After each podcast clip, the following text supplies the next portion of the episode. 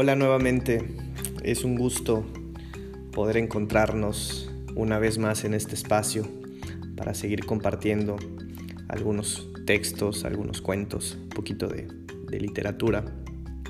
Y el día de hoy vamos a continuar revisando este libro Tuberías del autor Edgar Keret. Y bueno, eh, hoy revisaremos algo que se titula Bolsitas de cumpleaños. Y pues ojalá que nos lleve a, recordar algún, algún cumpleaños de nuestra infancia, ya sea propio o de algún familiar o amigo o vecino, ya que eh, en esa etapa tan particular se encuentran algunos recuerdos relevantes para muchas personas. Y bueno, en caso de que no sea así, quizá podamos imaginarnos todos estos escenarios, estas situaciones que el autor nos, nos va regalando a través de, estas líneas. Ojalá que, les resulte atractivo o interesante. Vamos a, a iniciar. Toda la clase esperaba el cumpleaños de Nama.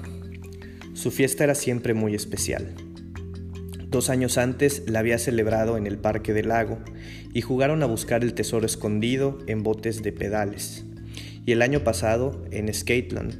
Y el cantante Adam, que era amigo de su padre, actuó y firmó autógrafos a todos. El padre de Namá era un tipo importante. Siempre vestía trajes elegantes y corbata y llevaba un maletín a la James Bond. Rafi decía que era algo así como primer ministro o diputado, pero no podía ser, porque él parecía joven y los diputados tienen que ser viejos. El padre de Namá es muy agradable, siempre se le ve con una gran sonrisa, es rubio y siempre cuenta chistes o historias que dan miedo. Una vez Namá me contó en secreto que su padre vuela mucho al extranjero, pero no a países normales como Francia o Londres, sino a países secretos con nombres como Colombia o Botafo algo, que ahí hace cosas importantes y le pagan un montón de dinero, y que sus colegas hablan idiomas que hacen reír, y que a ella le hacen muchos regalos. El trabajo de mi padre no es ningún secreto. Tiene una zapatería en la calle Herzl. Sus colegas hablan hebreo y nunca me traen regalos. Solo me dan golpes que duelen en la espalda y me dicen que ya soy un hombre o me preguntan cómo va la escuela o tonterías parecidas. Este año, el cumpleaños de Namá se celebró en su casa. Tiene una casa maravillosa, de tres plantas y alberca con tobogán y un portón especial para el coche, de los que se abren con control a distancia. El padre de Namá estuvo realmente muy muy bien. Nos dejó abrir y cerrar el portón cuando Yuval y Mirón empujaron al baboso de helada al agua y este salió de la piscina completamente mojado, se rió con todos. No nos puso los nervios de punta como mi padre, que siempre dice que no deben hacerse locuras. Luego dijo a la criada filipina que sirviera la merienda en el jardín porque hacía buen tiempo. También vinieron dos payasos que nos hicieron reír y organizaron concursos. Namá me dijo en secreto que luego vendría Miki Berkovich y tal vez también Dalik, el de la televisión, que conoce a su padre desde la preparatoria. La filipina trajo un pastel de cumpleaños enorme, enorme, con velas mágicas de fuegos artificiales. Namá me llevó en secreto a enseñarme la casa. Tiene tres excusados, cada uno del tamaño de nuestro baño. Al lado de cada uno hay una pequeña fuente que puedes accionar y mirarla para no aburrirte mientras haces caca. Al volver al jardín, vi al padre de Namá hablando con dos tipos en la puerta. Tenía un cigarro en la boca y parecía enfermo y triste. Si pudieran esperar unos instantes, es cumpleaños de mi hija. Diré a los niños que la fiesta se acabará pronto. No quisiera estropearle el día. Los tipos de la puerta hicieron que sí con la cabeza y el más gordo dijo, de acuerdo, empezaremos dentro de 10 minutos, esperaremos en el coche. Namá y yo nos escurrimos al jardín. El Elad estaba allí, más mojado aún que antes, Mirón lo había vuelto a tirar al agua. El pastel casi se había terminado, solo quedaban algunas migajas. El padre de Namá salió al jardín, tenía gotas de sudor en la frente, pero aparte de eso se le veía mejor que antes.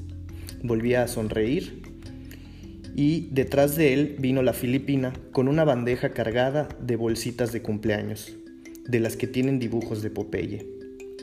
Al principio no queríamos tomarlas, porque las bolsitas de cumpleaños son de niños pequeños, pero el padre de Namá dijo que no eran bolsitas como las otras, que contenían una magia especial que había traído del extranjero. Teníamos que llevarnos la bolsita a casa sin abrirla y por la noche ponerla debajo de la almohada y pensar en un regalo que quisiéramos. Y al día siguiente por la mañana teníamos que devolver la bolsita cerrada y decir al padre de Namá en qué regalo habíamos pensado. Y entonces el padre de Namá llevaría las bolsitas a su mago particular y éste sacaría de cada una el regalo. Y el sábado siguiente iríamos todos a su casa y a cada uno le esperaría su regalo. Todos nos abalanzamos sobre las bolsitas y a cada uno el padre de Namá le recordó que no podía ni atisbar ni mirar lo que había dentro, sino la magia se escaparía. Cuando salimos de casa de Namá, saludé amablemente a los tipos del coche, que habían aceptado esperar 10 minutos para que pudiéramos recibir los regalos. Mirón quiso lanzar contra el coche una bolsa que había llenado de agua en casa de Namá, pero Miki lo convenció de que no valía la pena. Así que Mirón se la lanzó a Elat. Elat dijo que todo eran tonterías, que aquello de la magia no existía, que ahora mismo abriría la bolsita y ya está, vería lo que había. Mirón le arrebató la bolsita de las manos y dijo que si Elad quería echar a perder la magia, él se quedaría con su bolsita y así tendría dos regalos. Elad lloró y pidió que le devolviera la bolsita. Mirón le dio un cachetadón y le dijo que si le decía a sus padres o algo, le daría una paliza de verdad. Por la noche pondré la bolsita bajo la almohada y soñaré con un monopatín de Steve Alba. Y aunque no haya magia, lo tendré porque Namá me dijo en secreto que en su padre siempre se podía confiar. Fin.